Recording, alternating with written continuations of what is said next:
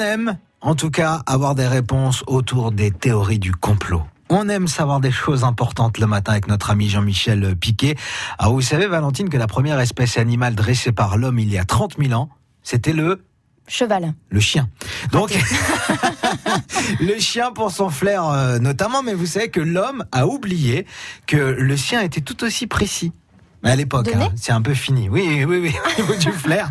Alors, autre fait que le chien soit le meilleur ami de l'homme, un point commun rapproche quand même les deux espèces. Écoutez. Qu'est-ce que tu as? Il essaie de nous dire quelque chose. Ce que ton chien essaie de te dire, petit, c'est juste que nous, les humains, on a le même pif que nos chiens, en fait. C'est pas facile à croire, je sais, mais, mais c'est vrai. Oui, enfin, on va se calmer un petit peu, monsieur. hein. C'est vrai. Apportons toutefois quelques petites nuances. Quelques chiffres pour commencer. La muqueuse olfactive chez l'humain mesure 10 cm. Celle du chien est jusqu'à 20 fois plus grande.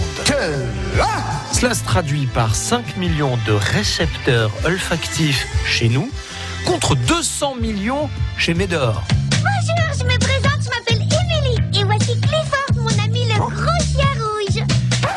Un certain John McGann de l'université de Rutgers aux États-Unis a analysé des centaines d'études sur l'odorat des hommes et des mammifères en général. Et voilà ce qu'il en déduit. Oh, il pue des pieds, c'est une infection Oh, j'ai rien senti de particulier L'idée que l'olfaction humaine est un sens appauvri date du 19e siècle. C'est un préjugé qui viendrait d'un célèbre neuroanatomiste français, Paul Broca. Ça sent la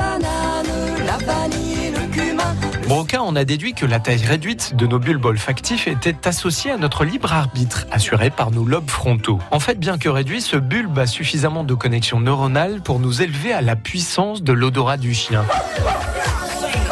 Mais comme nous n'avons plus besoin de notre nez pour survivre, nous n'utilisons que très peu ce sens, même si des essais réalisés ces dernières années montrent que nous pouvons toujours suivre des traces comme notre meilleur animal de compagnie.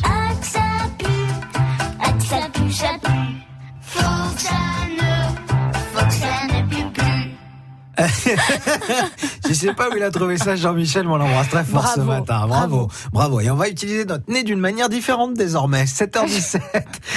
Merci d'écouter France Bleu Poitou. On va chanter dans la rue avec notre ami Pascal Obispo.